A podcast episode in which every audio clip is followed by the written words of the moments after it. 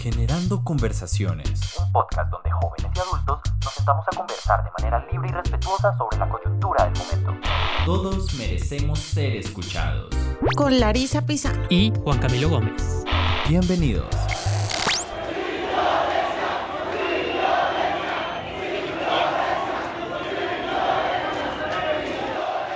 Hola a todos, soy Juan Camilo Gómez y les doy la bienvenida a un nuevo episodio de Generando Conversaciones. Como siempre me acompaña Larisa Pisano. ¿Qué tal Larisa? ¿Cómo vas? Hola Juan Camilo, ¿cómo estás? Aquí oyendo la batucada hace 12 días por la carrera séptima. Pues sí, Larisa, es que el tema está muy complicado en el país desde hace unos días, entonces por eso hoy vamos a hablar de la situación actual, de las manifestaciones sociales, el descontento ciudadano que digamos se hizo su punto de ebullición nuevamente con la reforma tributaria, pero también hay que saber que eso no es lo único que reclama la sociedad colombiana, o temas de inequidad, de injusticia, el asesinato de líderes sociales, eh, el acuerdo de paz, entre otros. Y para eso nos acompaña entonces es- Sergio Bermúdez, tiene 20 años, está cursando quinto semestre de Ciencia Política con énfasis en integración al sistema internacional y gobernabilidad democrática en la Pontificia Universidad Javeriana con sede en Cali, hace parte del grupo estudiantil Laboratorio Político, donde se analizan coyunturas políticas, tanto nacionales como internacionales, a través de formatos pesados especialmente para jóvenes, y ha pertenecido por varios años a organizaciones que realizan servicio social y buscan cambios estructurales mediante el acompañamiento a niños en situaciones vulnerables.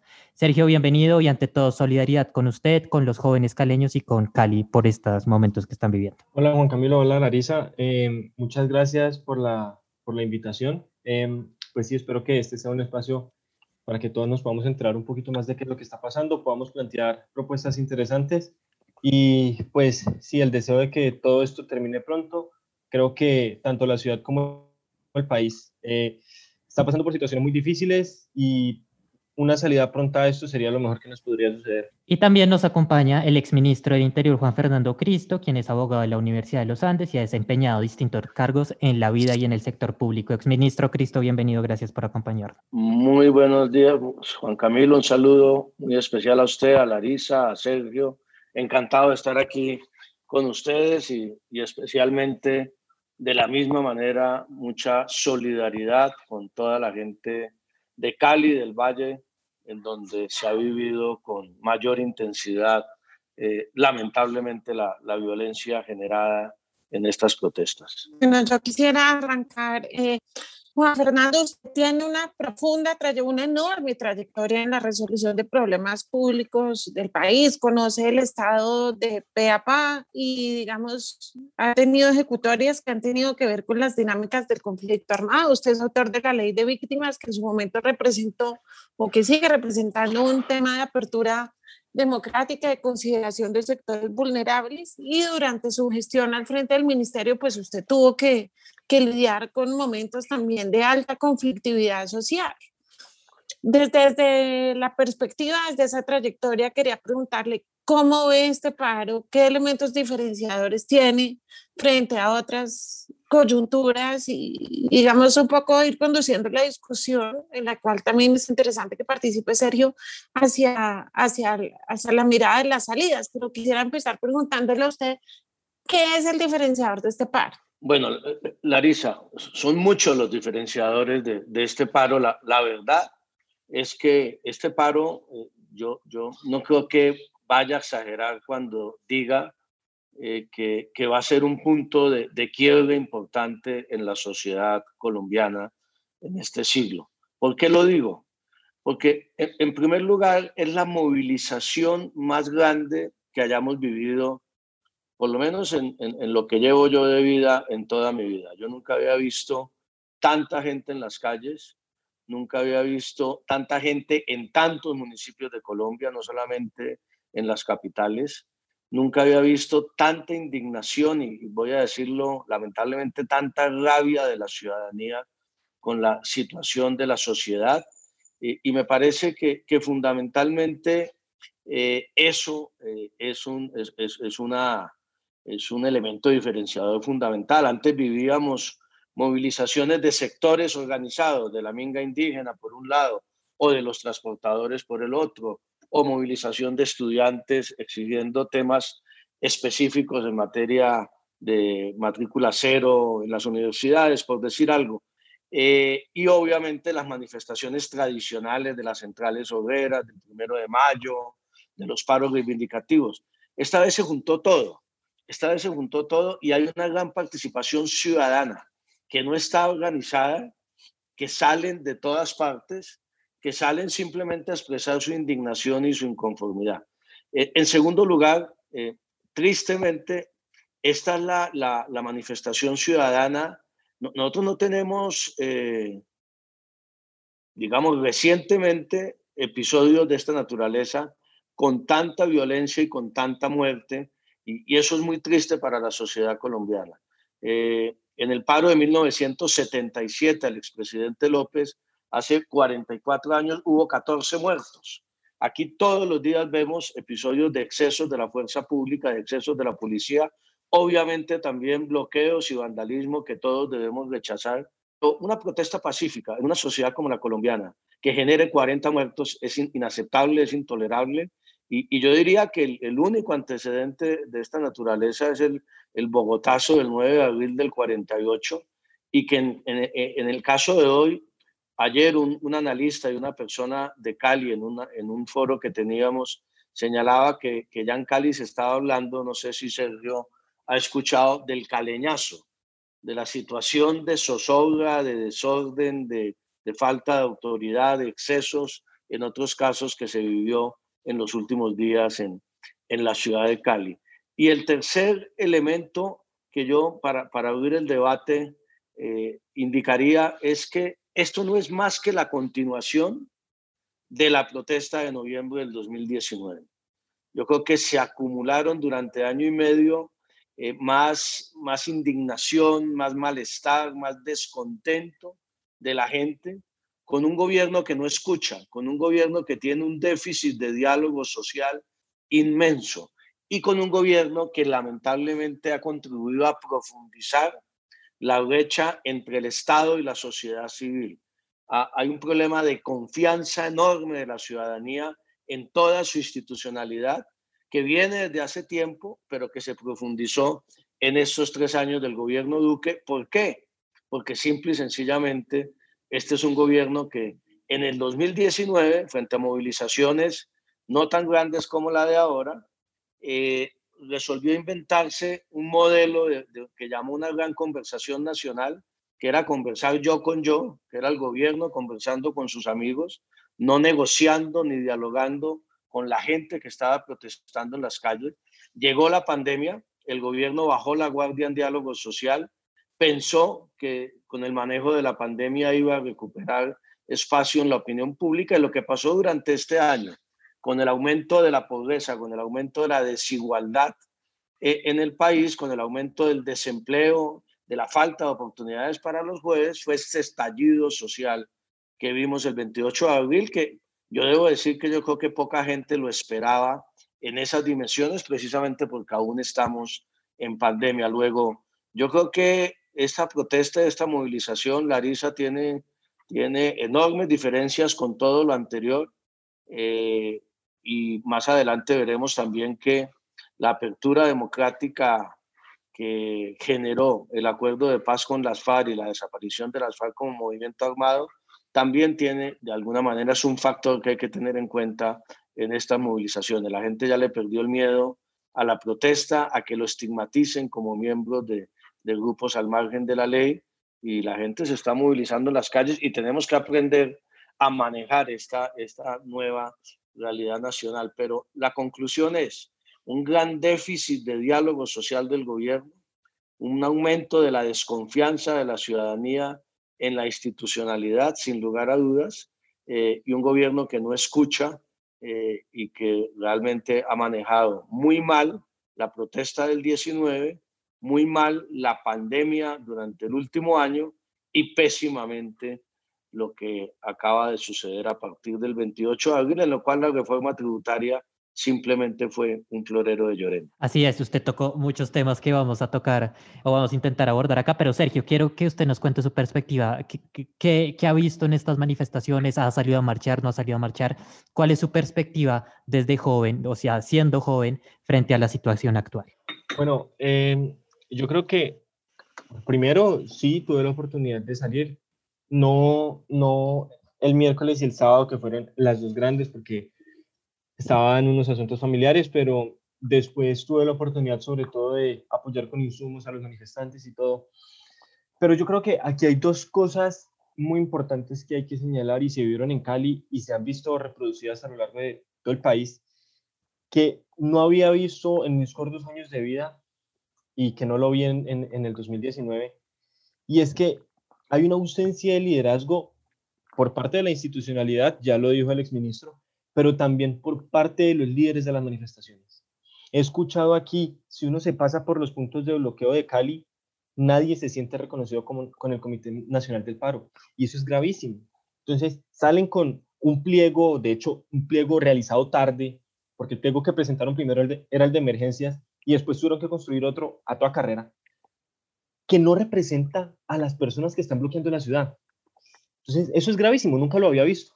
¿sí? O sea, se supone que una manifestación de esta magnitud, pues de pronto, así salgan distintos sectores a manifestarse, tienen que verse representados, bien representados en un comité, y no lo estoy viendo.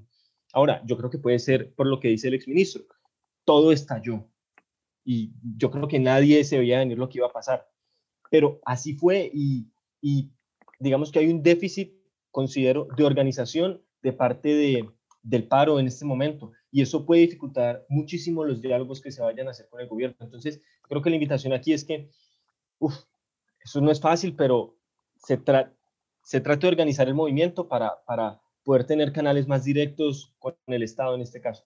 Y lo segundo que he visto que también, eh, más que aterrado, me ha dejado profundamente triste, es el enfrentamiento entre los ciudadanos.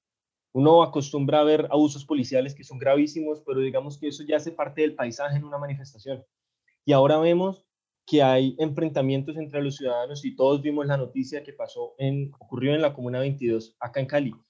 Entonces, esos dos factores, además de lo que dijo el exministro, hacen completamente distinto y hay que interpretar completamente distinto esta situación eh, que sucedió en la ciudad, que está sucediendo a nivel nacional, porque a Lucas Villa lo, lo asesinó un NN entonces, hay que mirarlo desde otra perspectiva, no nos podemos centrar en medidas anacrónicas a lo que está pasando actualmente. Se tiene que pensar el movimiento, los líderes del paro se tienen que pensar cómo se están organizando y urgentemente hay que hacer un proceso de reconciliación entre la ciudadanía. Desde esa perspectiva que Sergio, tengo siempre esa inquietud que es cuál es la salida. Un poco ante esa falta de un movimiento estructurado, como lo señala Sergio, y la explosión de demandas sociales que plantea Juan Fernando y un poco la sensación de que el gobierno percibe esto como una sumatoria de bloqueos de movilidad más que como un estallido social. ¿Cuál es la salida ante una agenda difusa, ante una realidad política difusa, ante la ausencia de canales de comunicación efectivos, ante la ausencia de representación por parte del movimiento eh, del paro, como lo señala Sergio? ¿Cuáles son las salidas que ustedes ven? Bueno, Larisa, yo, yo, yo, diría varias cosas. Sergio ha dicho algo muy importante que, que, yo no quiero dejar pasar. Eh, esta, este paro y esta movilización hizo aflorar en varias ciudades del país, pero especialmente en Cali, lo vimos todos llenos de, de espanto a través de los medios de comunicación, una fractura profunda en la sociedad caleña y en la sociedad valladolcaucana, que no es de ahora, hay que decirlo con toda claridad. Yo llevo muchos años como dirigente, como funcionario público, como dirigente político, visitando el Valle del Cauca.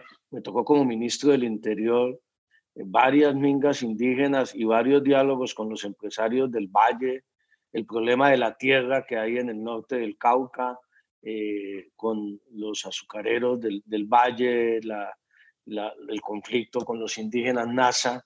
Eh, y, lo que vimos ahora en la Minga el domingo es simplemente la exacerbación de, una cultura social muy grande que hay, de, que lo vemos incluso políticamente en las elecciones de alcalde de Cali, en, donde los empresarios y la clase alta de Cali, digamos, va por un lado con, sus candidatos y, siempre se eligen alcaldes de los sectores populares votando contra contra, entre comillas, ese establecimiento y estalló esto en Cali eh, este fin de semana y me parece que, que, es muy grave y que tenemos que hacer un esfuerzo enorme. Estamos hablando de la tercera ciudad del país eh, por, por, empezar a mirar cómo, no desde la fuerza, no desde los bloqueos, no desde el vandalismo, no tampoco desde los movimientos de autodefensas, de armarse, de disparar contra indígenas, vamos a solucionar un problema social.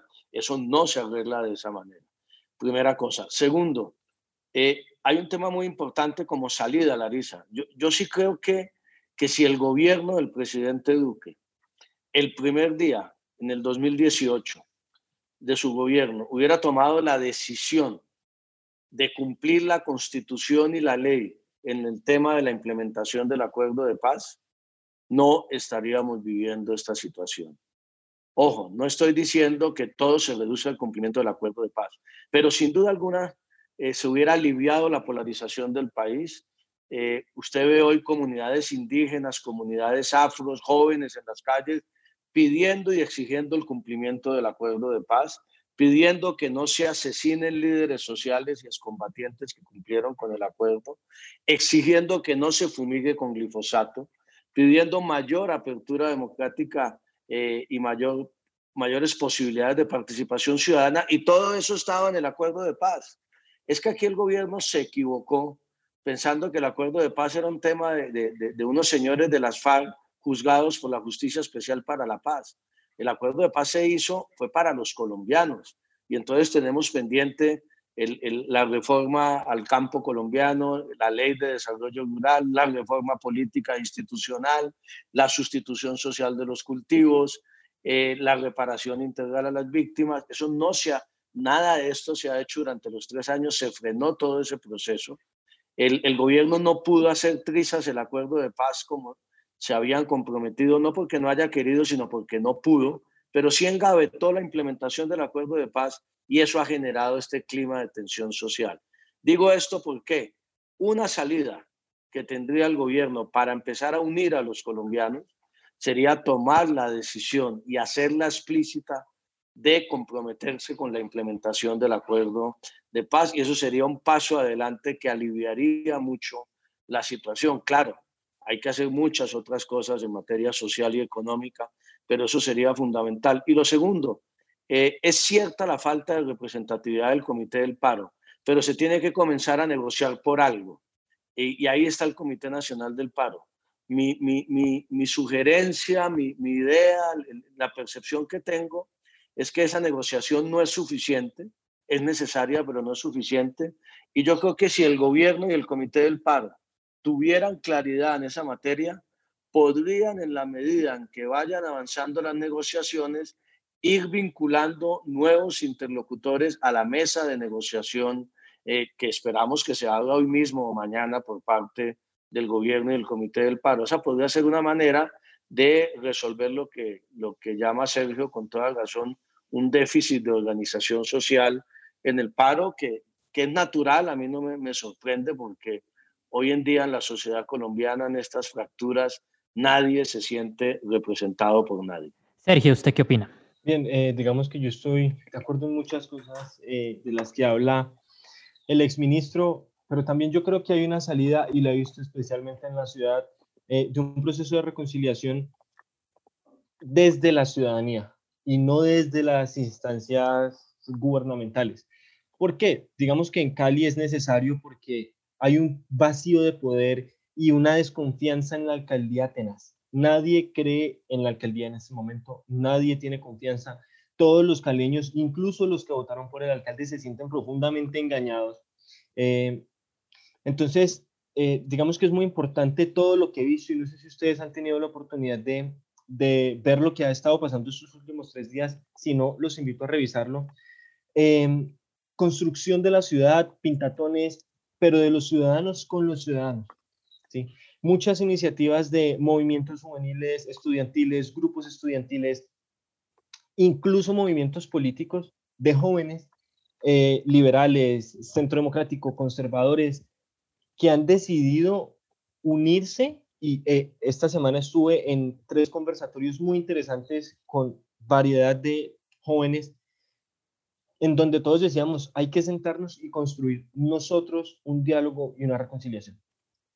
Eso es un paso muy importante, que nosotros, la ciudadanía, tomemos las riendas del asunto y poder establecer mecanismos de reconciliación para que podamos ir destruyendo esos discursos discriminatorios, racistas, que señalan a uno y no señalan a uno, sino que señalan a toda una comunidad. ¿sí? Los del sur de Cali Traquetos, los indígenas mafiosos, eh, los eh, manifestantes vándalos vagos infiltrados por el ELN. Esos discursos hay, hay que irlos destruyendo porque si seguimos señalando al otro como narcotraficante, terrorista, guerrillero, etcétera, nunca vamos a poder reconciliarnos.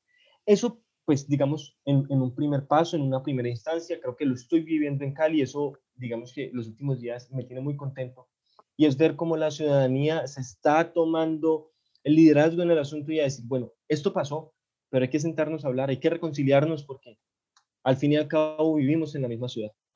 Yo creo que lo segundo es que los líderes, tanto digamos, oficiales como alcaldes, gobernadores, presidentes, sobre todo el presidente, tienen que hacer un cambio en el discurso.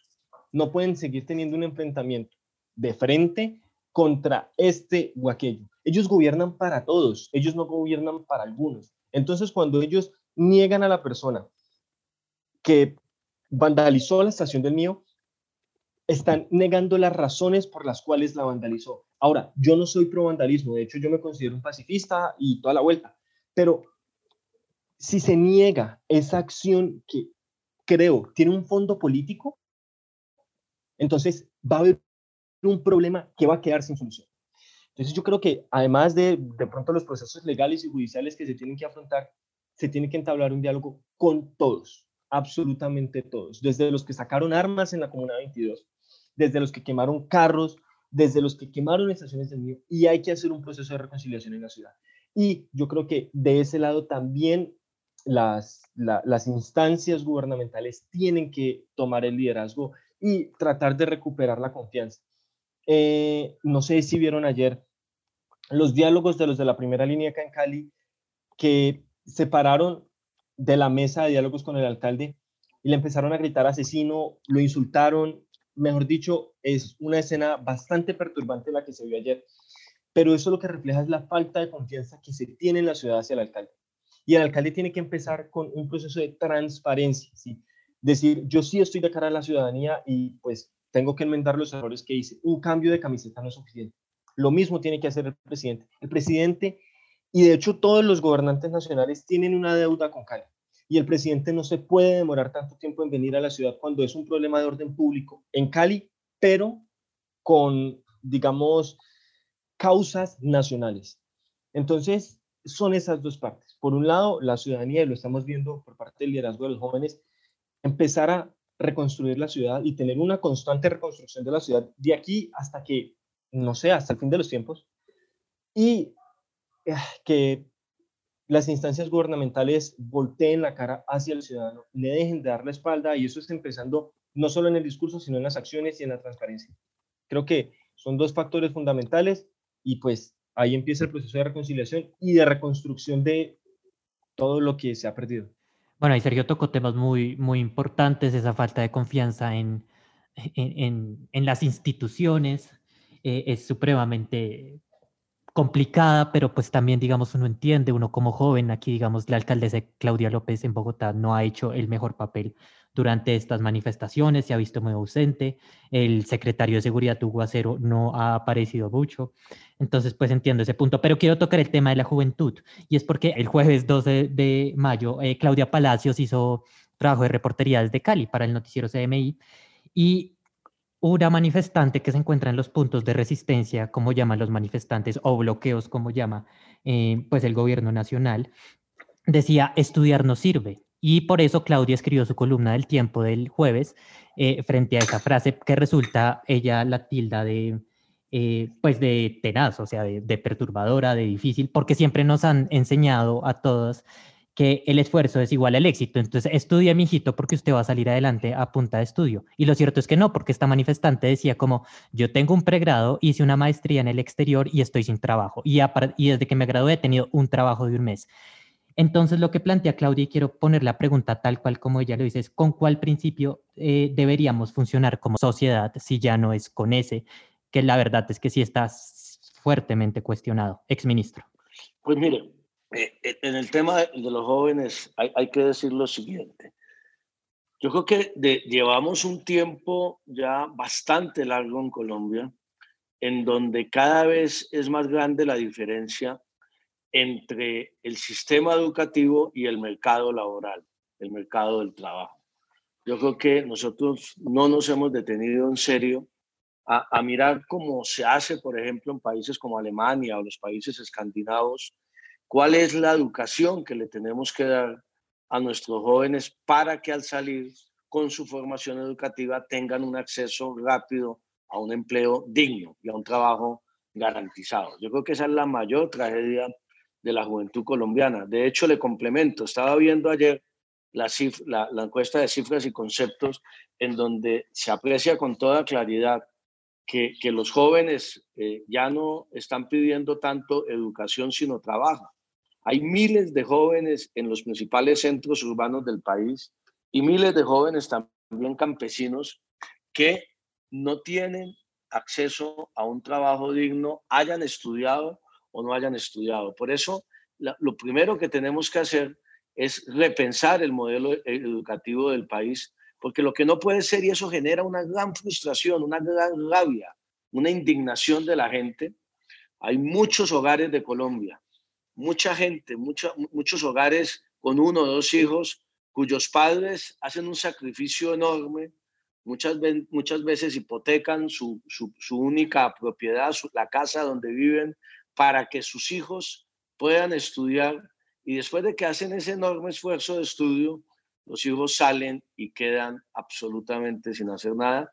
Y eso obviamente eh, genera una frustración como ciudadano, como colombiano muy grande. Los jóvenes no se nos pueden quedar sin esperanza. Yo creo que allí el tema no solamente es el de matrícula cero para estratos 1, 2 y 3 de la población, que sin duda algunas es muy importante, ahora no lo podemos menospreciar, y es un paso que desde el año 2012 se había venido avanzando presupuestalmente, es un paso adelante la sociedad colombiana, sino, sino lo que tenemos que mirar muy bien es cómo nos metemos en la educación técnica, cómo, cómo, definimos cuáles son los sectores de la economía colombiana que van a necesitar mayor mano de obra, mayor capacidad, mayor inteligencia de los jóvenes que están actualmente en los colegios para no seguir generando esa frustración y esa indignación en millones de hogares de este país que tienen a sus hijas y a sus hijos eh, sin hacer nada después de haber hecho un esfuerzo los hijos estudiando y los padres asumiendo un costo económico muchas veces por fuera de sus posibilidades. Sí, Sergio, porque no sé si a usted le pasa que igual que a mí, que sí, yo estoy estudiando, estoy feliz con mis carreras y aprendí un montón, pero yo siempre digo, a veces en tono de chiste, pero a veces en tono en serio, como yo estoy estudiando para desempleado, porque pues sí, o sea, salir y el mercado laboral es absolutamente precario para los jóvenes. ¿Qué opina Sergio de esto? Ah, que el sentimiento es compartido, digamos que se siente un poquito de desaliento porque uno dice, uff, ¿en qué voy a trabajar? Y de pronto si uno ha hecho algún contacto en la universidad, uno dice, me puedo meter por ahí, pero no tanto por meritocracia, sino porque tengo el contacto. Entonces, digamos que eso sí es desalentador, completamente de acuerdo con Juan Camilo. Pero yo creo que aquí hay que tocar eh, dos temas muy importantes que yo pienso que nunca están en la agenda pública, pero siempre hay que tocarlos y desafortunadamente creo que nunca están en la agenda pública porque no dan votos. Y es no solo la educación superior, no solo la educación universitaria, bueno, y técnica también, sino también la educación eh, de colegio, básica, primaria, secundaria. Eso siempre se ignora. ¿Quién sale a hablar y y a defender a capa y espada o a pensarse cómo es el sistema educativo público del país, cómo lo podemos mejorar, cómo mejorar las condiciones de vida de los estudiantes. Yo creo que tenemos que eh, muy fuerte y, tiene que haber una discusión a nivel nacional, no solo en la educación universitaria, sino que en la educación básica, ¿sí? en el colegio. Em, eso por un lado. Y por el otro lado, pues seguramente nosotros estamos pensando en un empleo formal, ¿sí? pero resulta que aquí hay una economía informal demasiado grande y es un punto donde tampoco escuchamos discusiones. ¿sí? Aquí nunca escuchamos la discusión alrededor del empleo formal, informal, perdón. Entonces, ¿qué vamos a hacer para, para entablar esas dos discusiones? Porque yo creo que en la medida en que se pueda traer a la formalidad el empleo informal, siendo completamente creativos en las estrategias, que realmente, pues, estoy en quinto semestre, creo que me falta un poco de recorrido para poder pensar una estrategia más estructurada, pero creo que esos dos aspectos hay que mejorarlos y el país puede presentar un gran cambio si se atacan esos dos frentes, educación en el colegio y también la informalidad. Yo creo que en ese sentido, y pues los jóvenes que así estemos estudiando ciencia política vamos a poder tener unas esperanzas más altas más allá del contacto o del amigo o de la palanca. Sí, creo que eso es muy importante. Digamos que Juan Camilo y yo estamos en situación de privilegio en la, dos de las universidades más importantes en nuestras respectivas ciudades, donde vamos a hacer conexiones, donde vamos a hacer amigos y seguramente vamos a tener opciones, pero no, todo, no, no, no todos viven esta realidad. Entonces, yo creo que es muy importante atacar esos dos frentes y en esa medida vamos a poder conectar lo que decía el exministro, la educación con el mercado laboral. Pero es que el mercado laboral formal es supremamente reducido para, yo creo que la cantidad de estudiantes que salen sean técnicos, tecnólogos o profesionales. Entonces, por ese lado, yo creo que se pueden buscar eh, soluciones muy interesantes y, y pues esperar que este debate se haga a nivel nacional porque muy poco se hace, ¿no? Ahorita estamos hablando de reforma tributaria, educación universitaria, ingreso solidario, algunos renta básica y, y, dónde está la informalidad y, y, dónde está la educación de colegio. ¿Dónde está? Sí, entonces ahí está. Creo que es muy importante hablar de esos dos temas. Pues preocupante el panorama que, que vislumbran los dos y digamos no se ve como una salida en el corto plazo a, a, los temas que también empiezan a afectar a sectores que inicialmente tenían afinidad con el paro y que reconocen las necesidades objetivas que llevan a la movilización social, pero que también se sienten afectados por incidencias y, y externalidades de la movilización que de alguna manera eh, pues generan mayores problemas en la convivencia ciudadana. Eh, bueno, pues Juan Camilo y yo les damos las gracias por estar generando conversaciones. Gracias, Juan Fernando. Y esperamos contar con el seguimiento y el análisis posterior a, estos hechos que nos tienen tan, tan afectados. Muchas gracias a los dos. Bueno, muchas gracias, Larisa. Muchas gracias, Juan Camilo. Un saludo a Sergio en Cali. Lo veo con un análisis muy, muy lúcido y muy interesante de lo que está sucediendo en su ciudad y en, y en todo el país. Y ojalá todos estos jóvenes nos, nos, nos abran nuevos caminos para construir un país mejor del que le estamos dejando. Yo creo que todos tenemos responsabilidad en esta situación de crisis que se está viviendo. Un saludo muy especial a todos. Mil gracias, exministro. Sergio, también mil gracias. Y pues sí, nos quedó faltando la reforma policial, que es un tema importantísimo, pero creo que se merece capítulo exclusivo. Mil y mil gracias a ambos, en serio. Muchas gracias a usted, muchas gracias Larisa, muchas gracias Juan Camilo, muchas gracias eh, exministro Cristo. Muy importante hablar del tema de la reforma a la policía eh, y pues sí, espero que podamos ver pronto este episodio y gracias por darme la oportunidad de participar en este espacio. No, a usted. Feliz día para todos. Chao, chao. Lo mismo, muchas gracias. Adiós. Chao.